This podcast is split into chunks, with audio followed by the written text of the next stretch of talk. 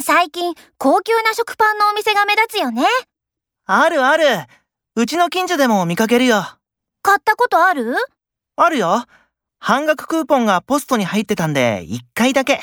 どうだった美味しかったなんか、ケーキに寄せてるって感じかな。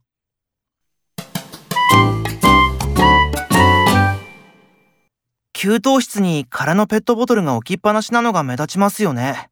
そうだね。ゴミ箱に捨ててほしいよね。